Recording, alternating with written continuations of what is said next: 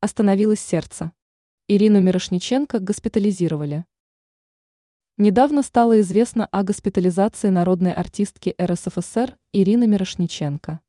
По информации некоторых российских СМИ, она находится в реанимации одной из московских больниц. В частности, об этом пишет ТАСС, отмечая, что у артистки диагностировали грипп. Врачи проводили мероприятия по стабилизации ее состояния. Позже в прессе появилась информация, что в больнице у Ирины Мирошниченко остановилось сердце.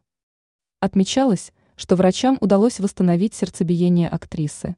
Сейчас она находится в реанимационном отделении, и ее состояние оценивается как тяжелое. О том, что Мирошниченко попала в реанимацию, стало известно 30 июля. Сообщалось, что утром ей стало плохо, актрису госпитализировали с тяжелой формой гриппа. Проведенные анализы выявили у пациентки новообразование в головном мозге.